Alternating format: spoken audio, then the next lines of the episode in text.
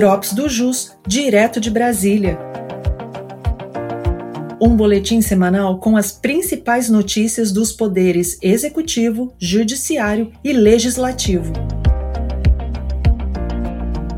Olá, eu sou Vitor Hugo, advogado da Unidade de Brasília, e neste episódio vou compartilhar com vocês as principais informações da última semana.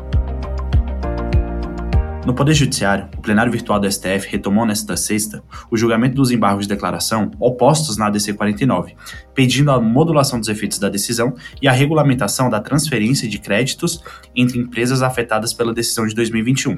A ADC 49 havia afirmado o entendimento de que o deslocamento de mercadorias entre estabelecimentos do mesmo titular não configura fato gerador da incidência de ICMS, ainda que se trate da circulação interestadual. Processo retornou com o voto vista do ministro Alexandre de Moraes, que acompanhou a divergência iniciada pelo ministro Dias Toffoli sobre a modulação de efeitos.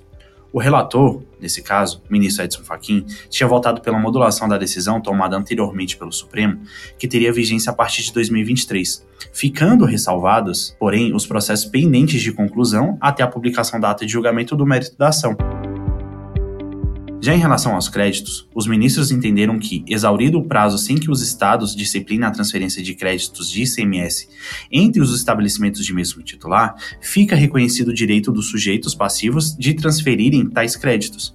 O ministro Dias Toffoli tinha inaugurado a divergência justamente por entender que, por se tratar de regime de compensação de imposto, a regulamentação sobre a transferência dos créditos deve ser feita por meio de lei complementar. Assim, o ministro votou por modular os efeitos para que a decisão tenha eficácia após o prazo de 18 meses, contados a partir da data de publicação da ata de julgamento dos embargos de declaração.